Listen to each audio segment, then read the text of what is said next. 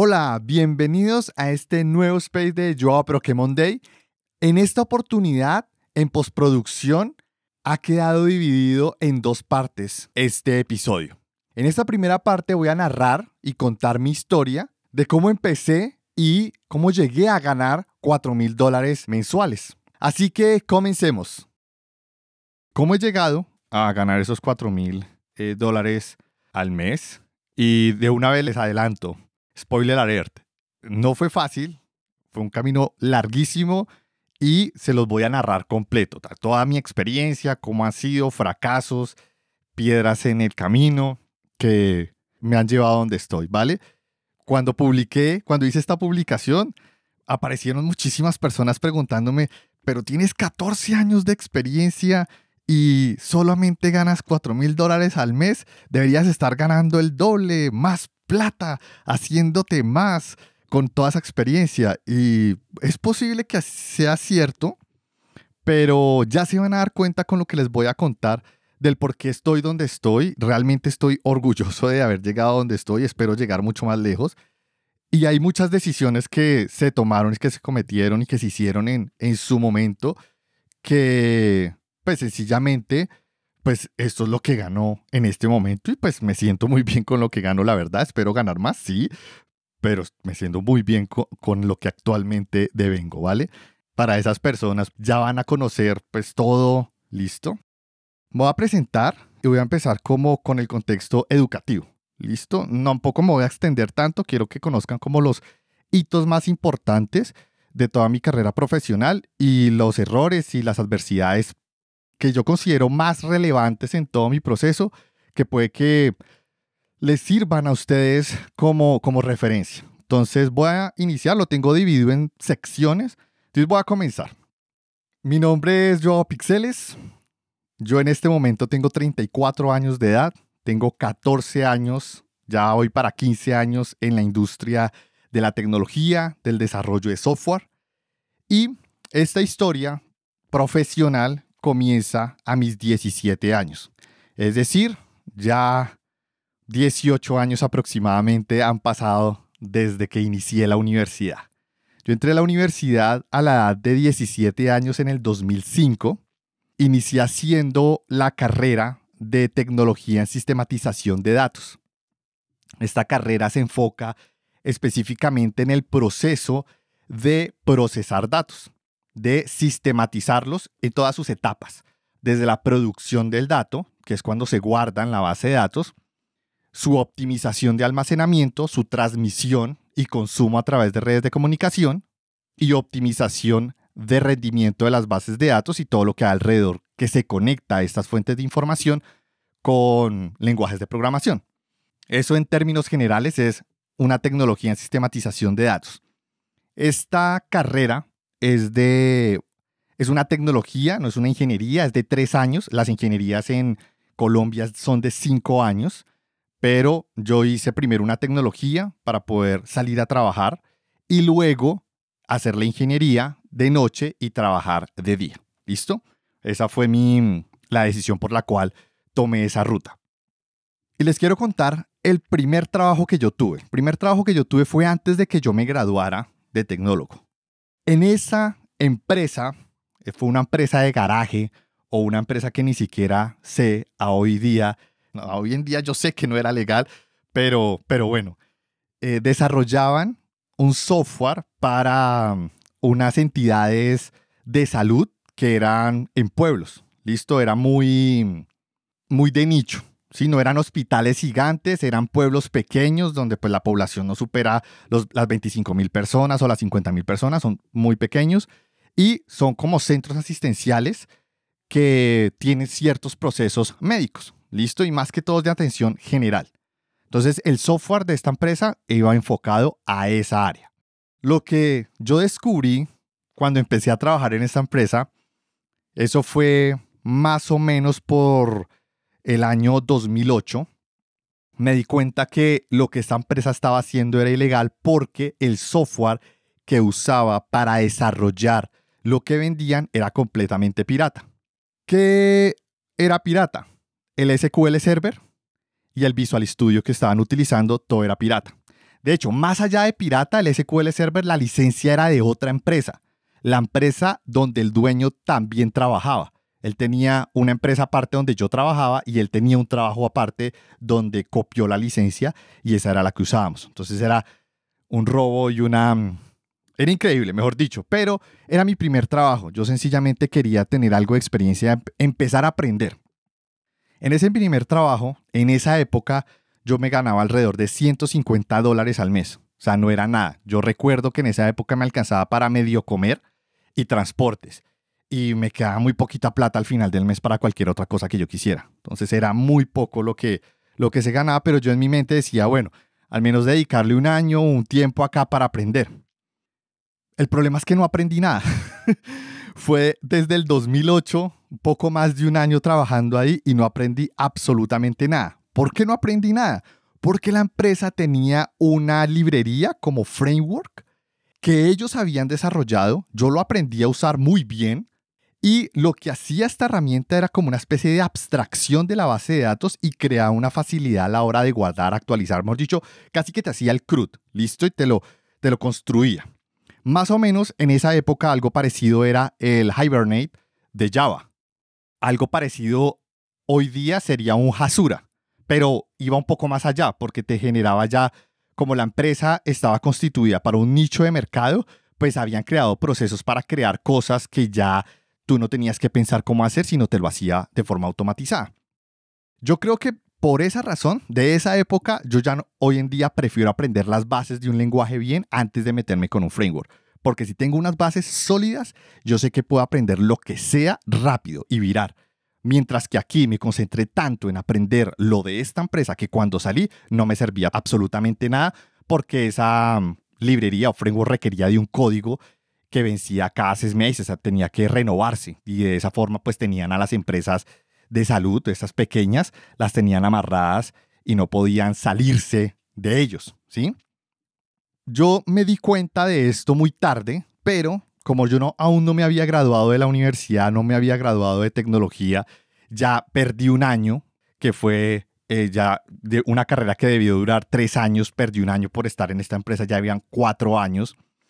Entonces yo dije, nada, voy a agarrar el concepto porque era una tecnología, no tengo que generar conocimiento nuevo, sino poner en práctica todo lo que aprendí en la universidad. Entonces lo que hice fue, como vi que esta empresa em, tenía una, una idea conceptual buena, un poco más simplificada de lo que era una herramienta tan compleja como la de Java, entonces decidí que mi proyecto de grado para graduarme iba a ser crear un clon de esa librería o framework, pero hacerla en C Sharp. Entonces me di a la tarea de aprender C Sharp, me di a la tarea de aprender patrones de diseño, me di a la tarea de realmente aprender el lenguaje desde sus bases, fortalecer otra vez mi conocimiento en programación orientada a objetos en esa época empezó a aparecer la programación eh, funcional dentro de, C Sharp. Estaba muy en beta, pero logré implementar un, pedazo dentro de mi proyecto. Entonces, al menos, al menos, lo que me queda de esa época es el proyecto de grado. Y ese proyecto de grado de tecnología es muy importante en mi historia. Ya les voy a decir por qué. Ese proyecto a mi tutor de tesis le pareció excelente, le pareció muy buena idea haber construido desde ceros y tener todo documentado el proceso de construcción, algo que pues normalmente no se encuentra en internet, o encuentra sí el código open, pero como que todo el proceso de decisión que se tomaron para poder construirlo y haberlo redactado en un documento de tesis, normalmente o en esa época no, no había. ¿Listo? Entonces, al menos en mi universidad no había uno así como yo lo estaba haciendo. Entonces, eso fue un buen apalancador para que mi tutor de tesis pues casi que ni me molestara, me dejara trabajar normal. Ese proyecto se podía ajustar a diferentes bases de datos. Tenía la capacidad de adaptarse a MySQL, a Postgres, a Oracle, a DB2, a SQL Server, hasta Access, el de Microsoft Office. Gracias a ese framework, mi tutor de tesis, una vez llegó, ya estaba yo ya presentando mi tesis, yo ya estaba graduándome por el año del 2010, cinco años después. Me estaba graduando y me dijo, ven, Joao, si quieres, ve y presenta esto en unos espacios que se abren cada seis meses en el auditorio. Son unas charlas que se dan de tecnología, ¿sí? eh, se presentan proyectos de grado, los grupos de investigación van y presentan cosas que están construyendo, etcétera, etcétera. Yo dije, ok, vale, va. Entonces llegó el día, yo estaba muy fresco, era una de las primeras veces que hablaba en público, entonces estaba muy nervioso. Eh, afortunadamente, pues tampoco había mucha gente, habían como 20, 25 personas, tampoco era tanta. Pero igual fue una oportunidad interesante de poder presentar mi proyecto, de recibir preguntas y poder como interactuar con profesores y con otras personas. Pero yo no tenía idea que en, esa, en ese evento, en ese auditorio, estaban las personas de Microsoft, estaban reclutando. Yo no tenía ni idea. Ese día, en la tarde, recuerdo mucho que mi tutor me pidió que fuera al grupo de investigación, a la sala de investigación. Y ahí conocí, eh, recuerdo mucho que se llama Walter Novoa, de de Microsoft. Y él pues vio el proyecto, me pidió ir a Microsoft, se lo mostré y hablamos un poco y me pidió entrar a un equipo que era freelance para Microsoft. Era como un programa en el cual pues ellos no tienen como tal un internship, no tenía un programa de internos, ¿sí? Entonces lo que tenía era un programa como de freelance en los cuales pues tú entrabas y al entrar tenías la posibilidad de prestarle servicios a Microsoft. Empezabas a aprender de sus tecnologías, hacer presentaciones, hablar con clientes y relacionarse con las personas de Microsoft. Recuerdo mucho que cuando yo entré, pues como era por servicio, empecé a ganar como 200 dólares aproximadamente. Tampoco ganaba casi nada. Pero lo más importante acá, al menos, eh, fue en este caso, sí haber escuchado a mi padre, él me recomendó que más allá de lo que yo iba a ganar, que me creara una buena red de contactos, porque iba a tener la oportunidad de entrar en un mundo en el cual pues yo, entre comillas, no pertenecía, yo vengo de abajo. Entonces, eh, fue una buena oportunidad, logré tener un buen mentor, eso sí le agradezco mucho a la vida y, no sé, todo lo que construí me llevó a ese momento que, que agradezco mucho. Y allí duré en ese cargo dos años y cuatro meses. Entonces, esta es la primera parte de, mi historia profesional. Más o menos a esta edad, ya pasaron cinco años, estos 2000, 2010, comienzos del 2011, comienzos del 2012, que es lo que duré. Me gustaría saber qué opinan. ¿Qué pregunta tienen hasta acá? Yo tengo una pregunta, yo. Eh, es que, bueno, todavía no llegamos como que a la parte más, más jugosa como para que salgan las preguntas, pero yo te preguntaría, ¿qué hubieras cambiado en ese momento o qué hubieras hecho diferente? O sea, ya, ya estabas empezando a enrolarte en el medio, ¿qué hubieras cambiado con lo que sabes ahora? ¿Sabes cuál es el problema, Héctor? Que yo he pensado eso muchas veces, pero yo digo, ¿qué hubiera pasado si con el conocimiento que tengo ahora obviamente ignorando el futuro, porque si yo supiera todo lo que va a pasar, pues obviamente puedo cambiar muchas cosas, pero suponiendo que no hubiera aceptado ese trabajo o por el hecho de usar licencias pirata, yo me hubiera salido, no hubiera tenido la idea o aprovechar esa idea para construir el proyecto y llevarme donde estuve. Entonces, vamos a suponer que yo pudiera cambiar algunas decisiones aún sabiendo todo ese pequeño recorrido. ¿qué hubiera hecho? Hubiera aprovechado mejor mi tiempo ese año trabajando en esa empresa de M, de mierda, porque yo no aprendí nada. O sea, en serio fue un año, un poco más de un año perdido, que realmente yo digo, hubiera podido aprender muchísimas cosas ahí, pero tú sabes, el hecho de intentar ganar algo de dinero, intentar ayudar en la casa, intentar ayudar a tus padres, intentar mejorar tu situación, a veces eso te cega y no te deja tomar buenas decisiones. A veces negar un placer momentáneo es mejor en aras de una felicidad duradera, en aras de una proyección mejor a futuro. Entonces, creo que eso yo hubiera cambiado porque mm, fue difícil en ese momento y me di muchos golpes de pecho arrepintiéndome de no haber aprovechado más ese tiempo en ese momento. ¿Sí respondí bien? ¿Te gustó la respuesta o...? no, no, está bien, está muy bien. Mm, era más que nada como para también saber cuál es la opinión al respecto, ¿no? Porque muchas veces nos cuestionamos eso mismo, muchas, eh, muchas personas. Entonces, pues también se vale como que verlo desde tu experiencia. Vale, listo, listo, listo. Gracias, Héctor.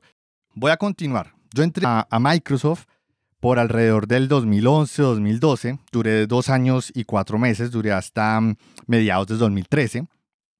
Como les dije, empecé ganando 200 dólares al mes, alcancé a hacerme alrededor de unos 500 dólares al mes.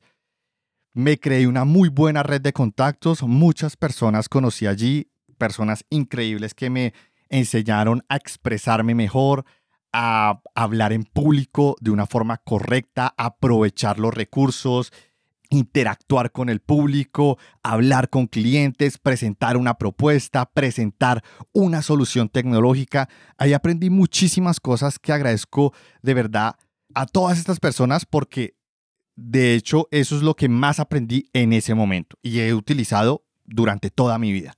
Durante esos dos años y cuatro meses aprendí todo eso.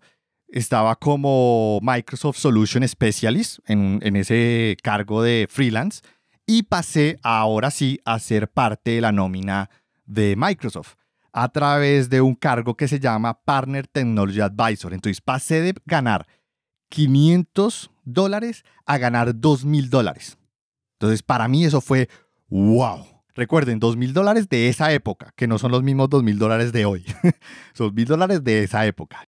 Para mí ese salto fue importante, pues con mi familia estábamos muy contentos, teníamos eh, muchas ideas para hacer, pero en ese momento yo sí quiero contarles es que yo no tenía la ingeniería. Yo estaba hasta ahora haciendo la ingeniería. Logré entrar a Microsoft con una tecnología sin título de ingeniero. Estaba estudiando y trabajando en Microsoft para hacer la ingeniería, lo cual me parece, para mí me siento muy orgulloso, la verdad. Y ahí, en ese cargo duré un año y tres meses. Pero, ¿cuál fue el problema de ese cargo? llegó un nuevo gerente general, llegó una nueva mm, gerencia y decidieron reestructurar todo Microsoft Colombia. Dentro de esa reestructuración me despidieron. ¿Por qué digo que esto fue importante? Porque en ese momento, en vez de haber aprovechado ese dinero y salir de deudas y que mi familia saliera de terminar de pagar el apartamento y de organizarnos, mis padres me, convencieron en ese momento de invertir en una camioneta. ¿Para qué? Para poderla inscribir o asociarla a una empresa grande como lo es Ecopetrol. Esa empresa grande en Colombia contrataba en su momento camionetas para transportar ingenieros de petróleos o personal en las diferentes locaciones de aquí del territorio colombiano. Y pues transportar herramienta para que hagan pues sus labores. ¿Listo? Esto es importante porque en el momento en que yo quedo desempleado, en esa época también toda la industria petrolera se vio afectada durante ese año. Es decir, que esa inversión que hicimos, que supuestamente era para tener un ingreso extra y no haber salido de deudas, al final hizo que mm, despidieran absolutamente a todos los que teníamos un contrato con ellos, con Ecopetrol. ¿Cuál fue el problema en ese caso? Nosotros pensamos que, bueno, pues era una crisis financiera o una crisis que estaba pasando la empresa y no iban a contratar. Pero resulta que no, también eso estaba por detrás una mafia, porque nosotros nos logramos enterar como un par de meses después que despidieron a muchos pequeños a nivel Colombia, pero hicieron una contratación a dedo con una persona X que salió de la nada con una empresa recién constituida. Esa persona compró más de 150 camionetas así de una e hizo un contrato directamente con Ecopetrol un poco más caro de lo que estaba con eh, contrato individual. Entonces eso fue una mafia y pues la cual una persona ganándose todo y todo el resto pues, pues jodidos, ¿vale? En, en la mala. Entonces esto es importante porque en el momento que yo quedo desempleado, esto fue durísimo, un golpe duro. Yo no creo desempleado de forma directa, o sea, yo salí de Microsoft, trabajé con un partner de Microsoft porque logré así como unirme rápido aprovechando mi, mi experiencia en Microsoft a un partner de Microsoft, pero ahí me metieron un tema de ventas, no me gustó y al final pues me terminé yendo. Pero ahí también fue otro error porque yo me terminé yendo con las deudas. Yo dentro de mi ignorancia dije, bueno, tengo la experiencia de Microsoft, tengo la experiencia de este partner, cinco meses, voy a aprovechar para cambiarme, salir a otra empresa. Pues cometí un grave error porque no logré vincularme a otra empresa durante un año y cuatro meses. Un año y cuatro meses desempleado con una deuda, con un despido. ¿De cuánto asciende la deuda? Pues aparte de la plata que se perdió de estar pagando la camioneta, fueron alrededor de unos 20 mil dólares en esa época. Y por las deudas y por la forma en que se manejó el dinero en esa época eh, con mis padres, yo terminé con una deuda de 25 mil dólares en mi bolsillo. O sea, mis padres ahí no ayudaron en nada. Yo terminé con una deuda mía, desangrándome el bolsillo de 25 mil dólares después de un año y medio. Esto fue realmente un golpe muy duro y una de las cosas que yo aprendí fue, si yo estudié una carrera, mis padres son bachilleres o son de la preparatoria, solo terminaron la preparatoria o el colegio, dependiendo de qué país me estés escuchando, ellos tienen experiencia empírica de manejar el dinero pero no tienen unas bases realmente contables, ni financieras, ni economía básica de que ellos se hayan esforzado por aprenderlo, no. Pero yo sí, yo lo tuve, yo tuve esa formación en la universidad y después de que yo vi los planes y lo que ellos me estaban diciendo, yo sabía que eso era muy riesgoso y aún así preferí confiar en la experiencia de ellos que en mi estudio.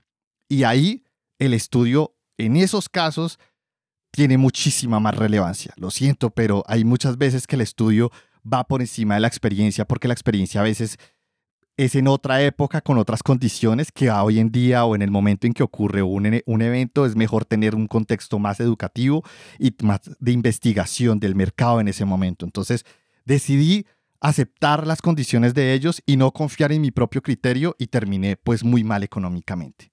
En ese momento yo tomé una decisión muy clara y era que a nivel financiero, a nivel de negocio, yo ya no podía confiar en mi familia. ¿Listo? Ahí sí ya definitivamente, pues yo ya tenía que hacerlo por mi cuenta, tenía que pagar mis deudas por mi lado y tenía que organizarme solo. Entonces, durante ese tiempo, recuerden que yo entré a Microsoft y estaba haciendo la ingeniería y pasé a este partner y también estaba haciendo la ingeniería, me terminé graduando aproximadamente en el 2015. Diez años después terminé una ingeniería. No me enorgullece, pero tampoco me avergüenza decirlo. Simplemente fueron factores difíciles en su momento que no me permitieron meter varias materias o estudiar al día más tiempo y además estaba derrotado mentalmente, que eso es un problema grandísimo. Yo sentía que yo decía, ¿para qué termino la carrera? Yo no voy a salir adelante, esto es muy difícil, por más que uno tenga contacto, eso tampoco sirve, vengo de abajo, bueno, me daba un poco ¿no? de mm, disculpas. Afortunadamente contaba con unos muy buenos amigos que me insistieron muchísimo, hasta ellos metían inscribían materias en la universidad para quedar conmigo y apoyarme y ayudarme. Les agradezco también mucho a ellos por ese empujón que me dieron en su momento. Que eso fue alrededor de un año y cuatro meses que estuve desempleado. Y otro error que cometí estando desempleado y estudiando fue no enfocarme en lo que en ese momento estaba pidiendo la industria. Empecé a meterme en muchas cosas al tiempo, ¿sí? Por intentar abarcar muchas cosas, perdí el tiempo me metí en base de datos, me metí en web, me metí en seguridad, me metí en analítica, de todo, y no avancé en nada. Debía haber escogido una y haber profundizado, haberme especializado y aprovechar que estaba en la universidad y mis padres, por cargo de conciencia, estaban intentando luchar ahí, haciendo trabajar la camioneta como fuera, en lo que fuera, para pagar esas cuotas que nos estaban llegando. Yo les dije que vendieran la camioneta, se negaban a, a vender la camioneta y yo no fui más enfático, todo estaba a mi nombre y yo, estaba, yo era el que estaba perdiendo en ese momento. Pero bueno, fueron una serie de errores y por intentar complacer a mi familia terminé pues jodido. ¿Listo? Creo que una, un buen consejo que les puedo dar es miren a ver si su familia es realmente un apoyo para ustedes o va a terminar siendo un completo estorbo o un, un bache en el camino. Yo amo a mi familia, de verdad, la amo muchísimo, a mis padres, a mis hermanas, pero definitivamente no les confiaría un solo peso ni haría negocio nunca con ellos. Así de simple. ¿Les parece bien esa postura con la familia? No sé, lo que quieran compartir. Yo una pregunta, mi nombre es Gerson. Eh, hasta este momento usted no era experto en ningún lenguaje de programación, me imagino. Experto, experto no. El que más dominaba en ese momento año 2015 era C Sharp. Y ese fue un error. Debía haberme vuelto experto en uno solo, haber profundizado en uno. Así sea si Char, no importa. Microsoft tiene una gran salida en el mercado, pero debía haberlo hecho. Ese fue uno de mis grandes errores. Yo quiero agregar algo respecto a lo que mencionabas de la situación que se presentó en tu familia. Y creo que muchas veces nos dejamos llevar por eso. Muchas veces creemos que seguir la misma corriente que nuestra familia, hacerles caso, eh, estar muy al pendiente de lo que nos dicen o incluso tomar, tomar muy, muy en cuenta lo que nos dicen, o sea, el, el punto de hacerlo, puede ser un error o puede ser un acierto. Es muy difícil decir si está bien o está mal porque cada caso, cada familia, cada persona es diferente pero ese tipo de cosas creo que hay que siempre tratarlas de forma muy objetiva. Sí, y muy a su contexto, a su experiencia y a su situación. Yo les comparto mi opinión con lo que yo viví con mi familia, pero no necesariamente tienen que aplicarlo así a rajatabla como yo lo hice. Tuve que hacerlo así o si no, no hubiera salido adelante. Pero sí, Héctor, tienes toda la razón. Sobre todo temas así con relaciones familiares hay que tener analizar la situación con pinzas, pero una vez tomes una decisión, aférrate a ella. Para mí fue durísimo alejarme de mi familia en ese sentido. Listo, me reúno con ellos y todo, pero cada vez que me piden plata, me cuentan negocios o hacen cualquier comentario que los ayude o algo, mi respuesta es no, lo siento, pero yo sé que no van a utilizar la plata de forma correcta. Porque ya lo intenté, ya lo intenté. Una vez me pidieron plata, se las presté cuando fui a cobrarles no me quisieron pagar porque pues es que ellos me dieron la vida, etcétera, etcétera. Y aparte de eso, la plata se las presté y me enteré después que la plata que les había dado no la utilizaron para resolver el problema que tenían. No lo hicieron. Terminaron endeudándose más. Entonces yo dije, ¿para qué? ¿Vale? De nuevo, estoy completamente de acuerdo contigo, Héctor. Luigi, dale. Yo hago una pregunta. ¿Qué tenías en ese entonces, o sea, cuando se presentaban esos problemas? Y, o sea, ¿Estabas trabajando solamente o qué estabas estudiando?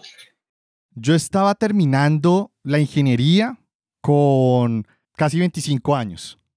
Vale, por lo menos, o sea, yo ahorita tengo 26 y, y, me parece que lo que dice la familia es muy importante. Por lo menos hace ya casi un año mi papá vendió una finca que tenía y yo le dije como que no, papá, compra una propiedad, comprar un apartamento que puedas alquilar, que tengas una entrada de dinero fija ahí y no tengas que como que invertir mucho trabajo. Y me dijo como que, no, yo voy a alquilar una oficina y voy a trabajar con ventas porque a mí me gusta vender cosas. Él tiene, conoce mucha gente con fincas y maquinaria y le gusta como que es. Yo le dije, pero papá, eso no es muy rentable ahorita. Mejor un local que seguro fijo lo vas a tener, no se te va a evaluar. Y bueno, no me hizo caso y prácticamente se gastó toda la plata. Entonces, eh, uno mientras está creciendo, se va formando en la vida, en la vida como tal y en lo profesional también, sigue mucho los consejos de los padres y a veces, o sea, uno, uno está como que más actualizado y conoce más cómo es el mercado, cómo es la vida y se deja llevar por ellos y al final, o sea, por lo menos yo ahorita estoy empezando a hacer plata eh, de forma personal con las cosas que creo que, que están dando plata ahorita, o sea, pequeños emprendimientos, pequeños trabajos y, bueno, o sea, estoy como que empezando a salir del caparazón de esa forma, pero, pero creo que, que el tema familiar, por, por pararle mucho al tema familiar, eh, me cohibí de, desarrollarme.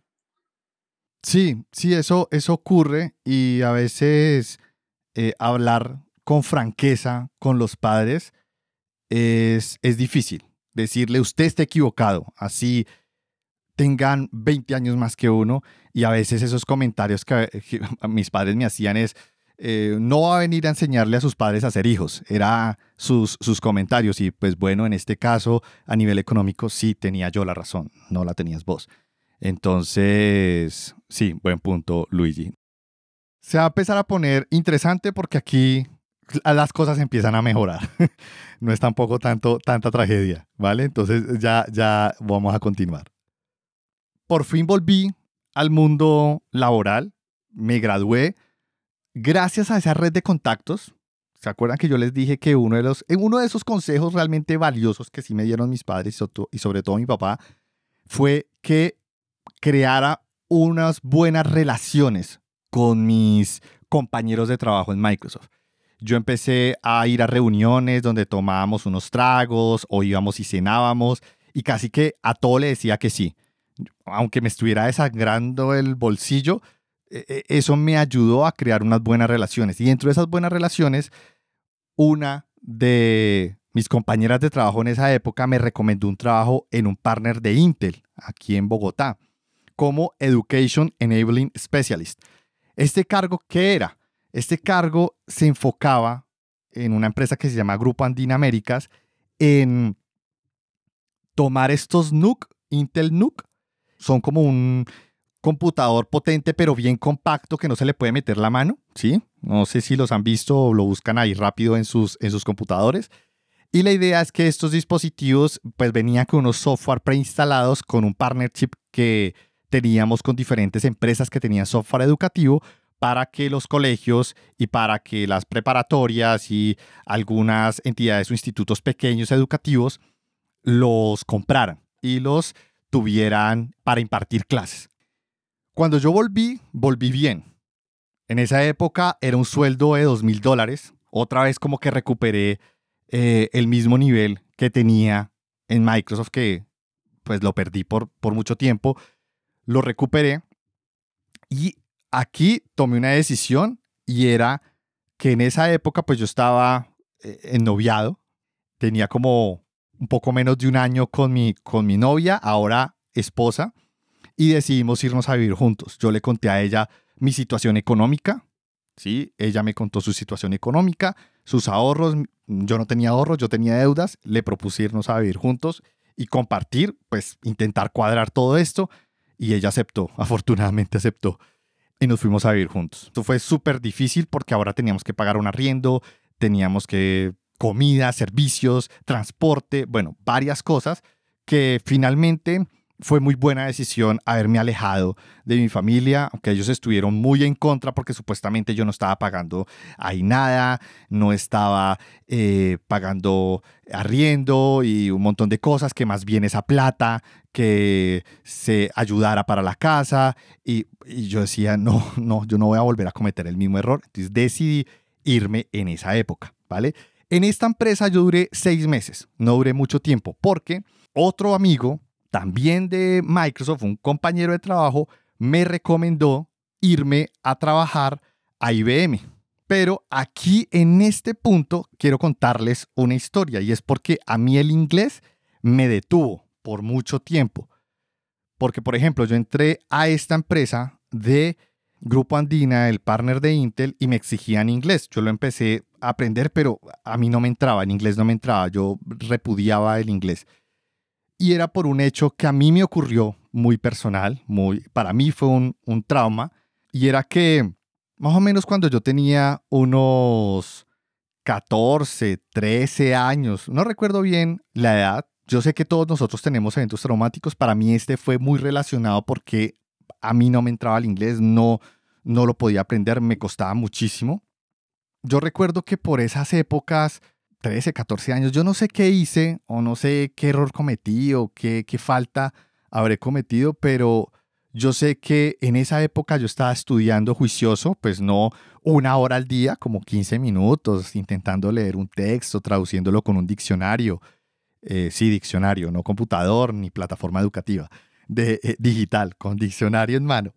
Y mm, yo estaba intentando aprender inglés en esa época, pero por alguna razón cometí un error eh, que molestaron mucho a mis padres.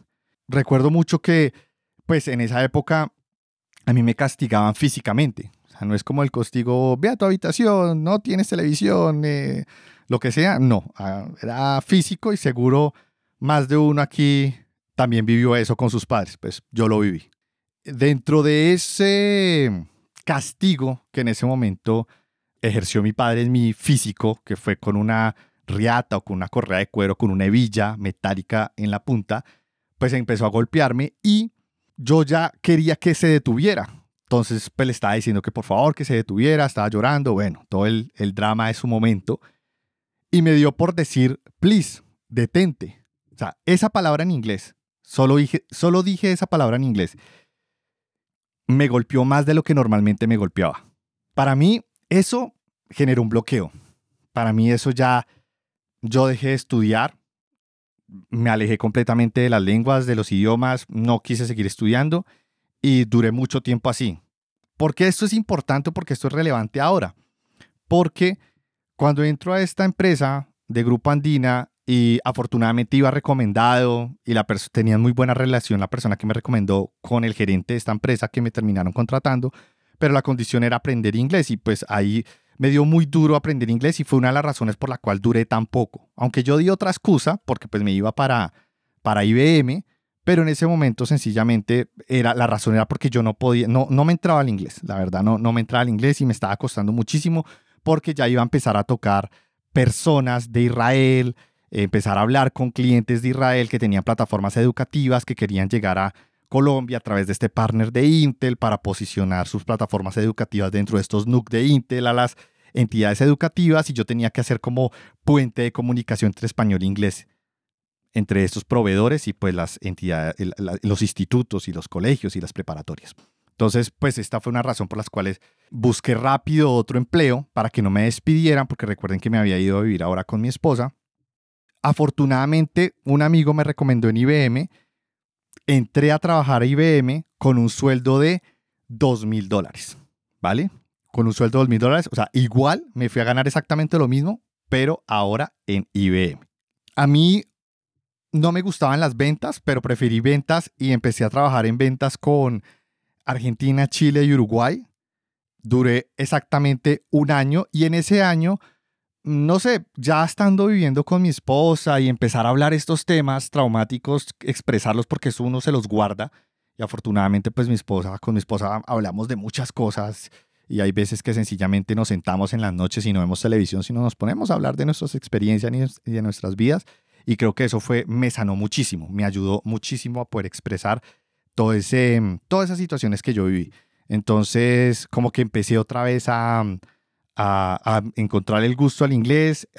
un amigo también estaba estudiando inglés y quería aprender inglés. Entonces entre todos nos reunimos, empezamos a aprender, pero no estábamos avanzando porque no teníamos un orden. Entonces ahí fue cuando yo conocí Duolingo y por eso también Duolingo es una de las herramientas que yo también recomiendo mucho porque es muy sencillo. O sea, está hecho para todo el público, chiquito y adulto, para todo el mundo.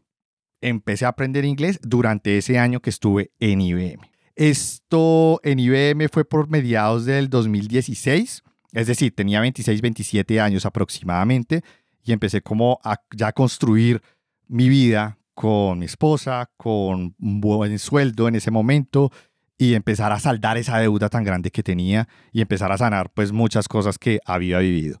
Entonces no sé si tengan alguna duda o comentario hasta aquí. Bueno, em, mi nombre es Josué, me parece interesante estos espacios, pero bueno, no, no, la idea no es hablar de mí, sino de, de esto que, del tema central Digamos que aquí yo tengo un par de puntos interesantes que, digamos, han hecho match con lo que han hablado hoy. Entonces, el primero, pues el momento de la tecnología, voy a tratar de ser muy breve. Yo soy un ingeniero que empezó estudiando en el año, yo creo que hay muchos, inclusive no habían nacido, ingeniería en el, en el 94.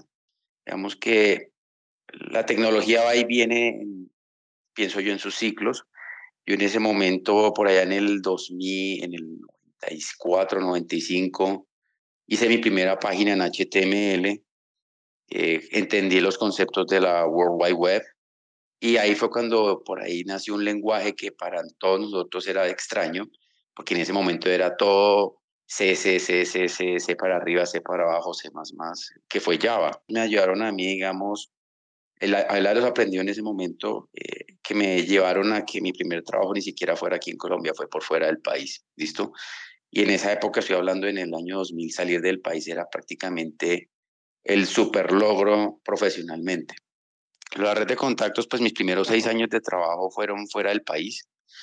Y cuando, digamos, tomé la, la decisión de regresar a Colombia, pues que, con qué me encontré, con que no tenía ni un contacto. Pues los contactos de la universidad, pero cada quien agarró su rumbo y eso fue un, momento muy difícil para mí porque tuve que darme a conocer en el medio. Hoy en día, gracias a Dios, pues ya hay mucha gente que me conoce pues en el medio que yo trabajo. Eh, pues no soy así el súper famoso rockstar ni nada de ese tipo de cosas, ni, ni hago hackatones, pero digamos me conocen.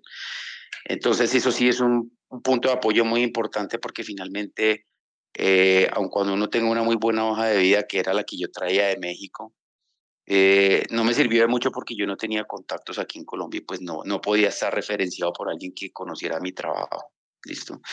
Respecto a la familia, eh, suena feo decirlo, pero pues yo creo muy fielmente eso en que la, la familia y los negocios no deben estar mezclados.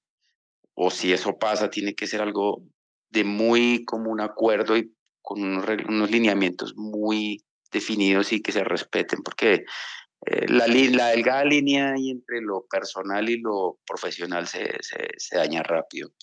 Y otro punto, digamos, yo he tenido familiares que trabajaron mucho tiempo, 30 años en IBM, eh, y son personas que finalmente hicieron su plata y todo eso, pero eran personas que pues de lo cual nunca recibí un apoyo, eh, más que todo cuando me iba con estas personas me decían que, y ahí voy a pasar a un siguiente punto, que creo que va a ser macho con muchos aquí, y es que eh, me veía con estas personas y me decían, ¿y usted qué está haciendo? Yo les decía, no, pues yo estoy trabajando, me ha encantado siempre programar, yo empecé a programar como a los 12 años, eh, antes de 1990 ya estaba programando en algún lenguaje, eh, y me decían estas personas, ¿qué hace ahí? Usted sálgase de ahí, eso de programar, eso, eso, es, eso es de bajo nivel, eso no, no, la plata la dan las ventas.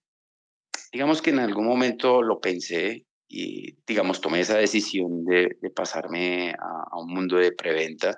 Fue algo complejísimo para mí porque era pasar de conocer mucha tecnología a adquirir unos skills, llaman soft skills, de hablar, comunicar, ser eh, conciso, concreto, no era demostrar que yo sabía más de la tecnología, sino que como eso solucionaba un problema para un cliente y le daba un beneficio.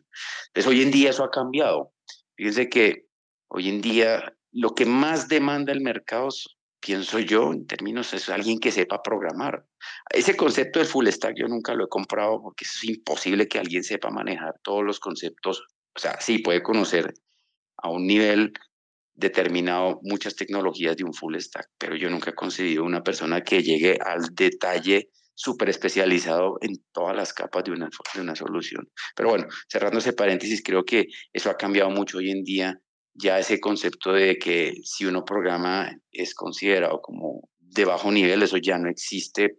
Finalmente uno va a mirar y los programadores hoy en día están ganando unos sueldos que en mi vida jamás hubiera escuchado yo en, en, mi época.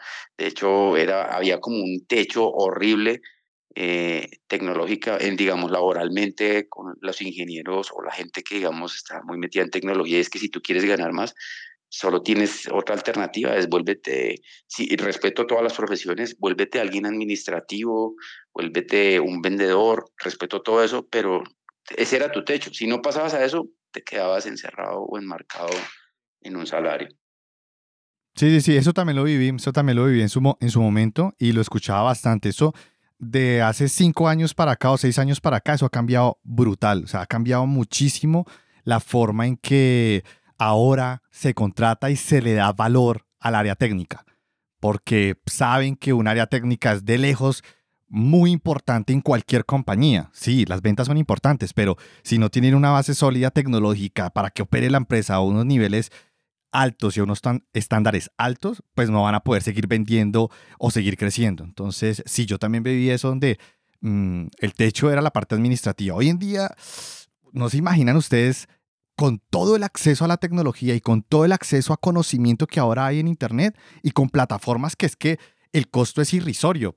De verdad, es irrisorio invertir 500 dólares o 1000 dólares y tú ya tengas un nivel técnico de un ingeniero es absurdo y en menos, y en, en menos de dos años es, es absurdísimo. Pero también acá una recomendación y ya voy a pasar a ese, a ese punto ya educativo que es, es, es importante y pues una recomendación que les quiero hacer. Yo quiero ya terminar la historia, la cuento y continuamos. Al final, ¿qué ocurrió con IBM? En IBM yo entré aproximadamente de unos 27, 28 años duré un año, pero durante ese año estuve aprendiendo inglés. Aprendiendo inglés, muy juicioso, no hacía tantos puntos en Duolingo, pero por lo menos tenía avances diarios pequeños y era un logro y era una forma de ir avanzando muy lenta, pero sentía que estaba haciendo progreso, sentía que ya empezaba a leer, después de casi cinco o seis meses eh, sentí que ya podía al menos tomar un texto y entender gran parte de lo que leía. Claro, no tenía textos tan densos o tan técnicos porque ahí sí ya eh, me perdía, pero por lo menos ya podía tener noticias donde no utilizan un lenguaje tan técnico y tan profundo, ya lo podía empezar a dominar, entonces eso fue una gran ventaja. ¿Qué ocurrió? Toda esa plata de ahorro, toda esa plata pues fui pagando mi deuda. Recuerden que yo adquirí esa deuda en el 2012. En esa época eran 25 mil dólares. En esa época el dólar en Colombia estaba a 1.750. En el 2011-2012, 1.750. Pero yo esa deuda no la podía pagar tan rápido porque ya tenía otras responsabilidades eh, que, que, asumir en la casa con mi esposa, ¿sí? Y el, el peso empezó a perder fuerza. y prácticamente lo que yo ganaba también, porque yo compraba muchas cosas y arrendaba muchas cosas por internet para poder educarme, enseñarme, pues era cada vez me costaba más y más y más y más. El problema fue pues que esa deuda pues no la podía pagar tan rápido. Entonces, al final, ¿qué, qué pasó? De esa empresa, eh, IBM, estuve un año, el área en la cual yo pertenecía era nueva, era de cloud, era nueva hace ya un poco más de seis años contrataron a personas de diferentes, que venían de diferentes empresas de tecnología que sabían algo de nube. Afortunadamente yo había aprendido algo de nube en Microsoft y pude más o menos mantener mi conocimiento algo fresco durante todo ese tiempo. ¿Listo? Entonces logré entrar a IBM. El problema fue como era ventas, los vendedores rotan demasiado. Son personas que pues están despidiendo, contratando todo el tiempo. Entonces, pues al año después yo no logré cumplir el 100% de mi, de mi cuota, creo que quedé al 80 y algo, si no estoy mal. Y pues sencillamente en un mutuo acuerdo me despidieron. o sea, me hicieron firmar como era un proyecto, era un área nueva. Eh, finalmente me dieron una buena indemnización, parte de eso se fue para la deuda, parte de eso pues estuve desempleado como 3, 4 meses. Afortunadamente otro contacto que de Microsoft en esa época me recomendó para trabajar en la empresa en la que actualmente estoy. No doy el nombre porque pues no, no, no, nunca comparto el nombre en la, en la empresa que me encuentro actualmente. Pero esta empresa de tecnología es grande. Llevo ya cinco años, siete meses, ocho meses aproximadamente. Pasé de un salario de dos mil dólares a un salario de tres mil quinientos dólares. Yo les dije que estaba ganando cuatro mil. Esos 500 dólares adicionales yo los hago de forma independiente, eh, de freelance, trabajando y haciendo cosillas por, por internet. Esos 500 dólares no los ingreso al país, los dejo en mi cuenta de PayPal y desde ahí compro cosas. En esta empresa que actualmente estoy, entré a finales aproximadamente del 2016. He tenido dos trabajos acá como Senior Sales Consultant, pero esto de ventas como tal es preventa, ¿sí? Es un rol en el cual tú estás más del lado técnico de posicionar la solución de una forma consultiva hacia mm, los clientes y eh, actualmente tengo el rol de Cloud Solution Engineer que me enfoco completamente en las soluciones de nube y en las soluciones eh, de cómo llevar diferentes eh, aplicaciones o arquitecturas que actualmente el cliente tiene on-premise, llevarlos hacia la nube. Entonces aquí pues ya llevo cinco años, voy para seis años. Realmente pues en este momento estoy cómodo. Yo acá les sí les quiero contar es que todo el mundo habla de la zona de confort, en una zona que uno se aburre, que yo no sé qué. Ustedes ya la han escuchado. Para mí, esa zona de confort ya la alcancé donde estoy. He aprendido muchísimo. El inglés, después de seis años aprendiéndolo, ya me siento confiado en hablarlo, aunque lo haga mal, no me importa ya, realmente ya tengo la confianza para intentar hacer, eh, comunicarme, leo muy bien y escribo muy bien, todavía el speaking me cuesta, pero aún ahora ya lo hago mucho mejor que antes, por lo menos ahora tengo, tengo que hablar con gente de la India en inglés para resolver algunos casos, entonces he podido resolverlos y eso realmente me llena, me llena de orgullo. Algo que sí yo les quiero recomendar es eh, en términos de estudio, ya saben, es enfocarse en un solo lenguaje de programación para que aprendan bien las bases de uno solo. Aprendan bien las bases de uno solo y se, van a dar cuenta que el resto de cosas alrededor que empiecen a estudiar va a haber mucha similitud con ese primer lenguaje. Va a ser como su core de aprendizaje. Y eso lo pueden aprender en FreeCodeCamp, lo pueden aprender con Learning Pads en Coursera, en edX, por YouTube, que son gratuitos, ¿listo? O pueden pagar en plataformas como Código Facilito, como Platzi, eh, bueno, otras plataformas, ¿vale? Eso es como mi recomendación. Si se dan cuenta, esto fue muy duro, muchos errores. Eso que no les he contado, que durante estos 14 años, aparte, es la primera deuda que yo contraje, pues fue la de la camioneta, fue un descalabro ahí, pero yo intenté después de eso, por mi cuenta, intentar emprender cinco veces. Cada una fracasó de una forma diferente, pero eso ya será para otro space. Les contaré qué hice en esa época. Ha finalizado la primera parte. En la segunda parte es la interacción, las preguntas que salieron del público que tuve el placer de responder en ese momento. Así que pueden ir a la segunda parte y escuchar el resto de la charla. Hasta la próxima.